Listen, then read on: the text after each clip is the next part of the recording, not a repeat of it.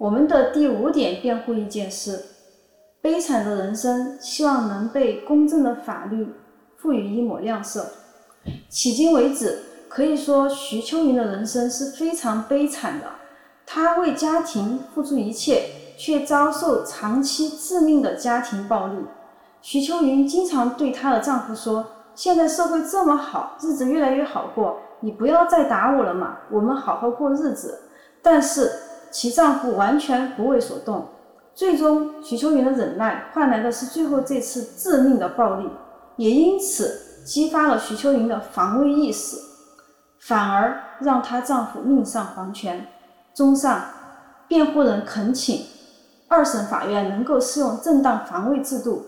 依法纠正一审判决，改判徐秋云无罪。如果非要认定徐秋云防卫过当，我们建议对其免罚。谢谢法官们的辛苦工作。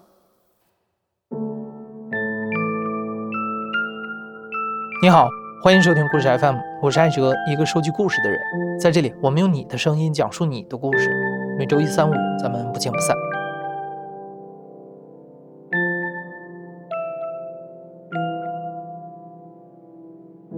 你刚才听到的这段辩护词，来自于四川光木东轩律师事务所的两位女性律师龙庭一律师和刘淑平律师。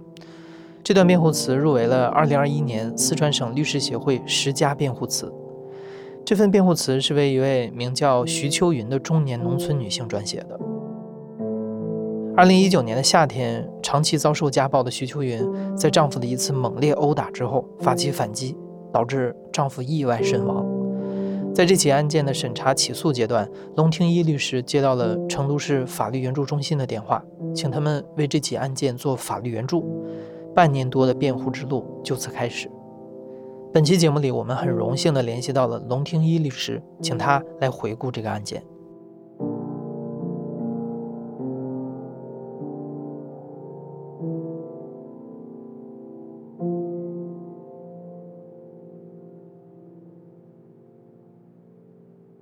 我接到这个案子的时候，他就已经直接就到了成都市检察院，就已经是处于这样一个跳级的情况。当时我跟那个检察官联系过，他说：“你知不知道这个意味着什么？”我说：“我知道，这个是重罪，他可能被判处无期徒刑以上的刑罚。”我第一次见徐秋云是在二零一九年的七月二十四号。当时阅完卷，准备好这个会见材料之后，我们就去了双流区看守所。它是一个会见室，就是你可能在新闻里经常看到的那种环境。然后我们就是坐在这个会见室的外面，中间有一个那种铁的那种栅栏。然后他整个人的外貌的话，就是农村妇女嘛。看到他脸上的伤，我当时一到现场，他就开始哭，不止在哭，整个人感觉都是垮掉的，他的天都已经塌了。他跟我们说，之前呃，有人就跟他说，你这个案子你可能会被判处无期徒刑。当时他整个人就就崩溃了，他就去撞墙，就想干脆就死了就算了。然后因为在看守所肯定被及时制止住了嘛。他说：“龙律师，我从来没有想过，我这么老实的一个人，我这辈子会进到这个地方来。我虽然没有读过什么书，也不懂什么法律，但我知道这些地方是关坏人的地方。”被他打了这么几十年，我以前一直想的都是说死的是我，进来的是她丈夫，她没有想到这个事情会这样反过来，就是一直在不停的这个忏悔，在懊恼。徐秋云五十多岁，是一位地地道道的农村妇女，她家里条件不太好，因为盖房子欠下了几万块钱的债，而徐秋云的丈夫是一个普通的建筑工人，经常工作没几天就休息十几天，收入很低，基本没有办法补贴家用。所以，为了还债，徐秋云一个人打了很多份工。他去养猪场喂猪，去茶馆倒茶、打扫卫生。他甚至还去过西藏给人煮饭。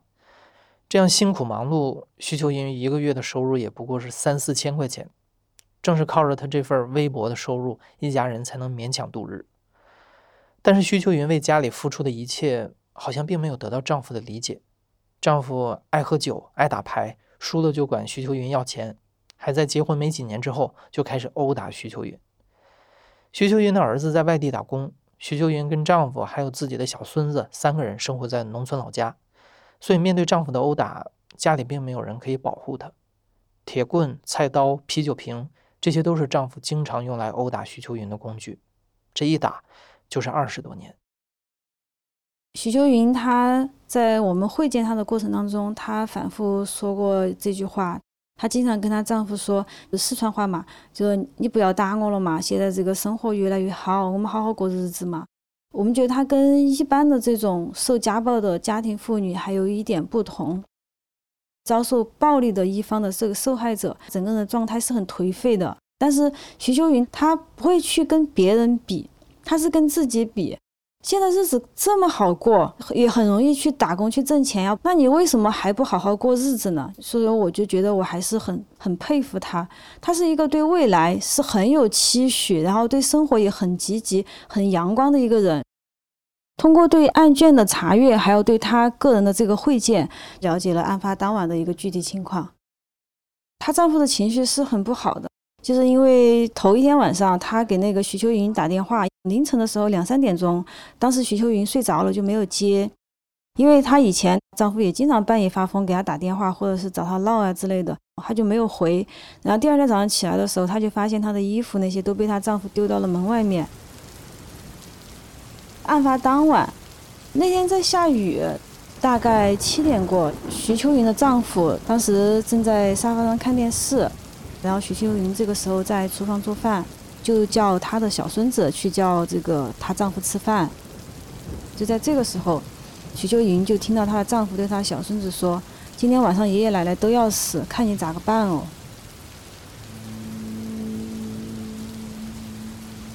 大概是晚上八点过，这个时候她就走到了这个她丈夫的睡的那个房间里面，她丈夫这个时候开始打这个徐秋云，然后用红色的塑料板凳一直打这个徐秋云的头，直到把那个板凳打碎，把徐秋云打到地上，然后又抱起电视机，老旧的那种方块的那种电视机，就属于比较重的那种，砸向徐秋云的头部，但是没有砸到。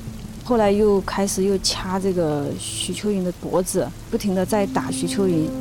徐秋云在这个过程当中，她其实也一直在呼救，一直不停的喊：“救命！救命！打死人了！打死人了！”然后都没有任何人回应。因为当天晚上在下雨，滴在雨棚上的话，其实声音是特别大的。还有他们那边房子的格局的话，还是隔得比较稀，所以说当时他的呼救就没有任何人听到，因为房门被反锁。她也跑不出去，许秋云她是非常的恐惧和绝望的。后来她的丈夫就不小心滑倒在沙发上面，在这个时候，徐秋云就拿起旁边就正好有一个保温瓶，就开始反击她的丈夫。当时她的大脑一片空白，然后头是都被打晕了，她都不知道自己是不是打到她老公哪个地方，她完全都不知道。她觉得她是靠她自己的一个本能反应。我们当时就问她。呃，你当时打她的想法是什么呢？她说，我就希望把她打晕了，她就不会再打我了。打了几下之后，就是感觉自己的丈夫已经没有力气再来打她了，她就停下来了。因为是夏天嘛，然后看到她丈夫没有穿衣服，然后就把沙发上的一个被子拿过来给她的肚子盖上，她就晕乎乎的就上楼了，就睡觉了。凌晨，她发现她丈夫没有动，然后身体都冷了。她就立马打警察局的电话，就自首。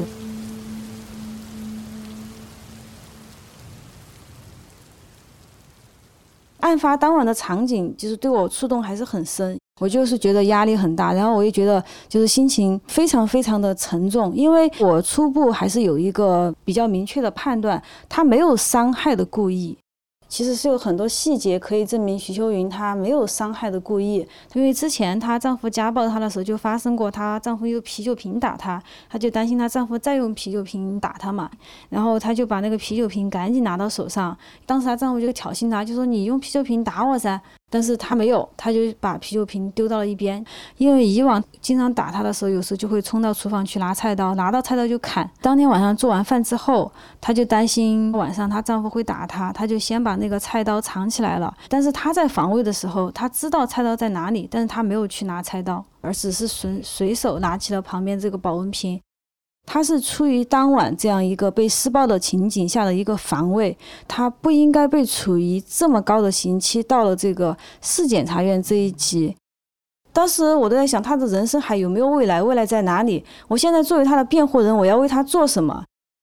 他就一直问我，他可能会判多少年，然后可能会坐多久的牢。但是如果我这个时候就告诉徐秋云的话，他的精神会崩溃。然后我当时就说，我肯定会尽我最大的努力去帮助你。在和徐秋云的第一次会面中，徐秋云的状态让两位律师非常心疼，但他们知道自己不能被感情左右。也要考虑到徐秋云是否因为长期遭受家暴而产生了杀夫的冲动，或者是在丈夫失去攻击能力之后继续防卫，导致防卫过当致死。后来他们见了徐秋云很多次，详细了解了案发当晚的细节，还有几十年的夫妻相处情况，以及徐秋云对于家庭的态度。综合分析下来，两位律师认为徐秋云并没有故意伤害丈夫的意识，于是他们开始准备一审的辩词。希望徐秋云案可以被认定为正当防卫，并且把他的刑期减少到最短。但是两位律师对相似的案例进行了一番的研究之后，发现啊，这其中判的比较轻的都有五六年，很多案例的刑期都比较高，十年以上都有。情节更严重的家暴杀人案也有被判无期徒刑的。加上案情在接手的时候已经跳级，各种情况让龙庭玉律师和刘淑平律师倍感压力。就在他们感觉无比焦灼的时候，一个好消息给徐秋云的庭审带来了转机。后来，我们就再次去到成都市检察院，当时就了解到这个案子，他们已经退回双流区检察院了。通俗来讲，就降级了嘛。成都市检察院认为他不用被处以那么重的刑期。当时我们听到这个消息就就很高兴，因为降级就等于说在审查起诉阶段的法律援助工作就已经结束。法律援助案件它是无偿的，我就跟我们的团队跟刘律师我们一起商量，就说这个案子我们要为他辩护到底，对他个人的一个处境非常同情的状态，没有任何纠结，也后续不再帮他，是非常坚定的。一审的时候，我们辩护的主要意见就是徐秋云他构成正当防卫，我们希望的话是无罪。徐秋云案第一次开庭的时候，我们第一次见到了他的家人，法警也带着徐秋云到了法庭上。因为徐秋云他是要面向法官，他的背后坐着他的亲人，几十个，整个旁听席全部都已经坐满了，他就时不时会回头，他一下子看到那么多的亲人都来这个庭审，他一下子情绪就崩溃了，一直看着他们就不停的哭。徐秋云，他是整个庭审中就没法冷静的回答问题，就一直强调自己不是故意的。他的家属的话，听到徐秋云被打的这个过程的话，他们还是小声的在那个抽泣。虽然做律师已经很多年了，但是像这种被告人和亲属，其实有些还是被害人的亲属，哭成一片这样的情形还是很少见到。我们心里肯定还是很难受的。一审开完庭之后，法警的话就要把他带走，看到他又要被关回去了，心里就心里就很难受，因为里面的那种环境，加上他自己的身体状况，头痛嘛，经常被打，他待在里面特别特别难受，他又很牵挂外面的家人，他就觉得在里面待一天都很痛苦，他觉得生不如死。我跟刘律师两个就就很想哭。因为我们是辩护律师，可能有时候情绪要压制一下，还是有很多家属在。然后我们就离开了法庭，然后就到了法院门口，他所有的亲戚就一下子就围了上来，就跟我们介绍谁是徐秋云的妹妹，谁是她的姐姐，谁是这个被害人的兄弟姐妹。他的家属看起来都是很朴实的那种类型的人，然后他们所有的人都非常的体谅这个徐秋云，他们就觉得。他不应该是今天这个结局，他们还是都还是很意外。关于这个，她丈夫家暴她，她是有过这个求助的，她报过警，然后也有一些调解，调解，但是就只能管当下。然后当她哪天心情不好的时候，喝了酒的时候，她又会继续反复之前的暴力行为。就像有些人说，家暴只有零次和无数次。现实中很多情况真的是这样的，然后有的这个施暴者他会在实施家庭暴力之后对这个女方或者是受害一方进行道歉，然后有的他也不会，就像这个案子嘛，他不认为他打你有什么错，他就认为你该被打。他说他曾经想过离婚，然后也提过离婚。当时被害人就说：“你敢跟我离婚，我就把你们全家都给你们砍死。”就这个威胁对他的话很恐怖的，因为他觉得他可能干得出来这样的事情。还有一个原因就是说，因为他们这个家庭除了她的丈夫以外，其他的家庭成员对她其实都很好，儿子是很孝顺的，还有孙子这些啊也都很听话，她对这个家庭也有很深的依赖。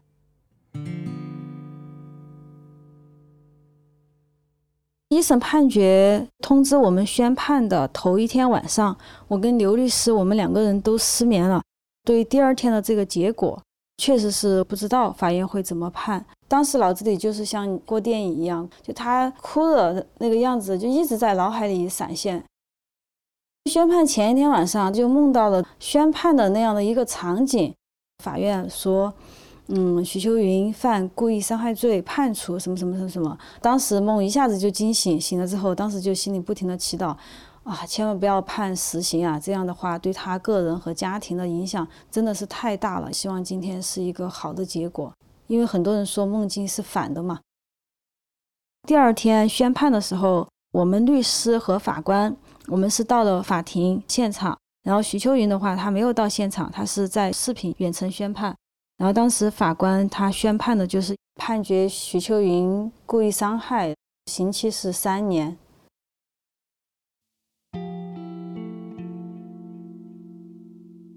宣判的那一刻，我当时一下子就想起这个跟我前一天晚上的梦境非常的相似，包括我们站的位置，我跟刘律师当下就感觉眼泪马上就要掉出来了。非常非常难受。其实客观来讲，看其他的案子，还有这个案子本身的情况，正当防卫被认定的话，还是很难的。其实是不算重的一个刑罚，但是对他而言呢，他还是要面临三年的牢狱之灾。对于我们律师而言，那个心情就很复杂。然后我们就看向那个徐秋云，他就在那边就是嚎啕大哭，就是很难很难接受这样的一个一个结果。判决下来之后，因为有相应的这个上诉期嘛，然后我们就立马去会见了这个徐秋云。呃，我们再次去见他的这个状态，我觉得比第一次要稳定一些。然后他当时就跟我们说的是，他说，呃，有别的人就劝他，你不要上诉了，你上诉的话，他们一看到有些案子判三年，上诉改判八年，越上诉越高。但是徐秋云他当时就跟我们说，他说我不信。因为他很朴实，他也不懂什么正当防卫啊，他只知道他说我没有想过要打死我老公，我只是想让他不要再打我。他如果我想杀他，看他冷，我怎么会给他盖被子呢？而且当时他还跟我们说，他说因为他这个一审开庭的时候他太紧张了，很多他想说的话他都没有说出来。然后我们就问他，你想跟法官说什么话吗？是不是跟案子相关的一些情况？结果他想跟法官说的是：“我祝你们越来越年轻，越来越漂亮。”他真的很朴实，他都不知道怎么为自己辩解。从看守所回来以后，两位律师确定了徐秋云的上诉需求，开始加班加点的准备二审辩护词。一审法院对徐秋云的判决依旧认定属于故意伤害。因为在正当防卫的五个条件中，有两个条件在这个案子中都有很大的争议。第一个是时间条件，就是说防卫必须是针对正在进行的施暴行为。一审法院认为，徐秋云的丈夫跌倒在沙发上的时候，家暴行为就终止了。在这样的情况下，徐秋云再用保温杯击打丈夫，并不具备防卫性质。第二个是限度条件。就是说，制止家暴行为的限度必须在合理的范围之内。一旦防卫造成了死亡的结果，就很容易被认定故意伤害或者是故意杀人。判决理由的话，我们肯定是不赞成的。她丈夫的施暴行为在当晚是持续了比较长的时间，而且他是在持续施暴的过程中。不小心跌倒在沙发上，沙发它是一个比较柔软的家具，它完全可能站起来继续对这个徐秋云进行施暴。所以说，徐秋云的防卫，它是针对正在进行的这个不法侵害行为。第二个的话就是关于这个限度条件，它都已经出现了死亡的结果，这一点在这个司法实践当中把握的时候，其实也是存在很大的争议。那当你遇到这些不法侵害的时候，你想你能够非常冷静的判断，我要敲他几下，他才能停下吗？可能你就判断不了。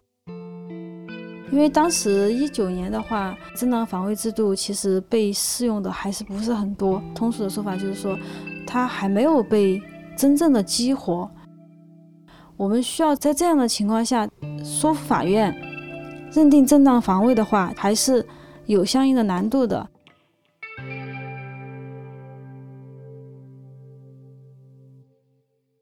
二审的话就是没有开庭，二审法官是书面审理，接到这个二审法院的这个通知，这个案子马上他们要结案了，就尽快要把辩护词交过去，或今天下午或者是是明天之类的。因为我们没有想到会这么快，所以就对这个案子当时就心里就很忐忑。因为当时疫情已经爆发了，我们就跟那个二审法官主要是电话沟通。她是个女法官，电话沟通了很长的时间，沟通了很多，就是许秋云和她丈夫的生活的一些细节，还有案件的一些细节。因为其实一个法官他一年会办至少都是上百件，他们的案子的工作量是非常大的。这个案子只是他众多案子当中的一件，但是他在这么短的时间内已经去见过他几次，而且他对案子的情况非常的熟悉和了解。可能很多人像之前这个案子在豆瓣或者是微博上引起帮助的时候，很多人就说女性帮助女性，就提出了这样的一个话题。关于这一点的话，其实我不太赞同，因为这个二审法官虽然说她是一个女性，但是我听得出来她是一个非常专业的一个法官。不应该过多的去强调他的这个性别，呃，因为当时我跟他沟通的时候，他就跟我说过一句话，他说：“龙律师，我们都是女性，嫌疑人她也是女性，而且她也是被家暴的受害者，办理这样的案子，女性可能就会就很同情许秋云，去影响你的专业判断。但他说，我们作为专业的法律人，我们更应该专业和冷静。所以当时我还是就非常佩服他说的这样的一些话。”在提交了二审辩护词以及跟二审的法官沟通之后，龙律师和刘律师已经做完了相应的辩护工作，现在只剩下一件事儿，那就是等。接下来的一段时间里，每一天对于徐秋云来说都是煎熬。他拖着被生活折磨得精疲力尽的身体，在看守所里盼着有人能接他出去。在看守所之外的律所里，两位辩护律师也是如坐针毡，他们不知道什么时候可以得到结果。也不知道法院最终会给出什么样的判决。终于在一个月以后，龙律师等来了一通电话。二月十八号，我们接到他儿子的电话，他说他接到通知，说明天去接他妈妈。当时我就非常的开心，我说你再跟我说一遍呢，是什么情况呀？他说是让我去接我妈妈出来。呃，因为他可以被释放，就是两个结果，要么就是无罪，要么就是缓刑。但是不管是哪一个结果，他都可以重新回到他家人的身边，都是一个很好的结果。啊，当时我太开心了，因为当时是在居家办公，我在家里，然后我就立马给那个刘律师打电话，因为他年龄更小一点嘛，他就在那边欢呼，就像一个小孩子一样，他就马上在那边呼，啊天呐，龙老师，我太高兴了，这个是真的吗？就非常的激动，我都。感觉看到了他在家里欢呼，在家里跳跃。他也跟我说：“他说你看我的心跳，他说我的心跳已经一下子窜到了一百二。”所以，我当下就跟那个跟他儿子说，就说明天我跟刘律师呃一起去去接你妈妈，一起出来。二审法院判决的结果是有期徒刑三年，缓刑五年。他的主要理由就是说。许秋云他具有相应的这个防卫行为，但是他的防卫已经明显超过了必要的限度，所以说属于防卫过当。而且二审法院也明确提到了自救行为应当予以保护。然后第二天一大早，我们就一起到了这个双流看守所。我们去接他那天，因为当时是冬天，然后其实很冷，但是天气特别好。天空很蓝，很漂亮，然后阳光也很灿烂。成都这边的这个冬天，经常都是就是可能阴天要多得多，很少有那种阳光，就真的感觉是好像全世界都在欢迎他重新获得新生。然后他儿子还有他孙子，嗯，都到了嘛，然后他儿子也收了很多，就等了还是好一会儿，然后就看到那个徐秋云从看守所里面一步一步的跨过几个地方，从里面走出来，然后最终走过这个看守所大门的这个伸缩护栏，他穿的是一个。大红色的外套，一个粉红色的毛衣，整个人就是很精神，跟我们第一次见他的状态就完全不一样了。然后他一看到我们就泪眼模糊的，他说他接到消息的时候，他整个人都在发抖。他说他简直不敢相信，他没有想过有生之年他还能出来。然后他说监室里面的人全部都吼起来了，所有人都都很激动。然后我们要上车走的时候，徐秋云她她很可爱，她又说祝你们要永远年轻漂亮，要永远都幸福，谢谢你们。后来的话，夏天的时候啊，刘律师说跟他联系过，就问他最近过得怎么样，家里忙不忙呀？他说他刚刚出来的那段时间，因为家里真的很穷嘛，他说他身边的人真的很多人都在帮他，毕竟他身边的人也不是说就。多有钱嘛？但是大家还是都会帮他两三百呀，或者是给他拿其他的东西啊。很多人送了他一些地，他可以去种很多油菜、榨油，可以用来卖，就觉得很开心，就感觉他还是真的是开始自己新的生活。之前可能会欠一些债，但是这个都能够慢慢还清，而且他也很年轻啊。我觉得现在以后的生活真的会越来越好。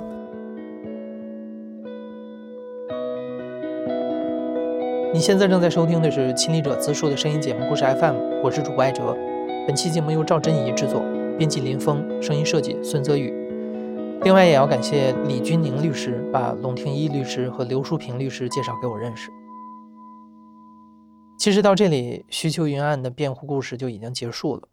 但是每次想起他所经历的一切，龙律师和刘律师都很揪心，他们不想让更多的人重蹈徐秋云的覆辙。所以他们很想跟大家聊一聊如何利用现有的资源在家暴中保护自己。希望下面的这段话可以帮助到身处在家暴漩涡中的人。如果你的身边有人正在经历家庭暴力，你也可以把这期节目转发给他听。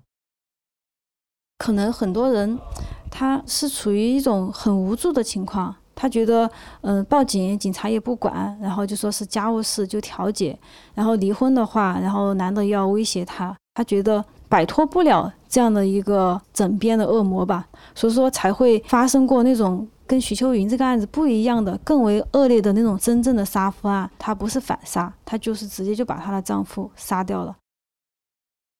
就是我们国家现在就是有一部法律，它是在二零一六年施行的，叫《反家庭暴力法》。就规定了受害的一方，他可以申请这个人身安全保护令，如果符合条件的话，法院就会签发。第一个是要有遭受家庭暴力或者是面临家庭暴力现实危险的这个情形；第二个要有明确的这个实施家庭暴力一方的这个具体的信息；第三个，你要明确你希望法院所做出的相应的这个禁令的内容。比如说，责令被申请人迁出你的住所，或者是说禁止被申请人骚扰、跟踪、接触你，或者是你的亲属，要有具体的内容。申请的地方的话，可以向自己，也就是说遭受家庭暴力的一方的居住地，或者是实施家庭暴力一方的居住地，以及家庭暴力发生地的基层人民法院去申请。法院来进行执行，然后当地的派出所，然后以及相应的居委会、村委会这些，他也应当会协助执行。人身安全保护令的有效期，按照现行法律规定，不超过六个月。在安全保护令失效前，法院可以根据受害一方的申请，撤销、变更或者是延长相应这个保护令的时间。就是像人身安全保护令的话，它在实践中会存在一些障碍。就是首先是这个签发的障碍，法院肯定是要讲事实、讲证据，证明存在家庭暴力危险的证据。他不可能凭你口述，你说我被谁谁谁家暴了多长时间，他就给你签发这样的禁止令。我们的建议是说，第一时间报警，即使你身边很多人。可能会跟你说啊，报警没用，那个警察他可能就对你进行调解，然后他也不会抓人，也不会怎么样，就是说家丑不要外扬。但是这个是我们很有效的一个保护自己的一个方式，也是留存证据的一个方式。因为警察出警之后，他会有相应的这个接报警的这个登记表。如果你将来要离婚，这些记录是可以从派出所去调取的。第二个的话，就是说你一定要马上去医院进行检查。然后留下相应的这个医院的诊疗记录，这个也是对方对你进行施暴的一个重要的证据。然后第三个的话，他也可以向村委会、居委会、妇联这些组织去求助，尤其是妇联，他们妇联的那些工作人员其实他们是非常热心的，他们也会就是说进行相应的这个调解工作，至少比你孤身一人要好一些嘛。这个也可以留下相应的证据。然后第四个的话，就是说你在被遭受暴力或者是言语威胁的时候，你记得可以采取录音或者是用手机录像，当然肯定要保护自己人身安全的前提下嘛。